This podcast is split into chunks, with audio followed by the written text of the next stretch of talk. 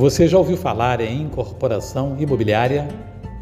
Sabe o que significa essa expressão? Incorporação imobiliária é uma atividade de realizar a construção para venda total ou parcial de edificações ou conjunto de edificações compostas de unidades autônomas. Em outras palavras, é quando alguém possui um terreno, resolve construir casas ou prédios residenciais ou comerciais para venda antecipada, chamada venda na planta, ou mesmo durante a construção.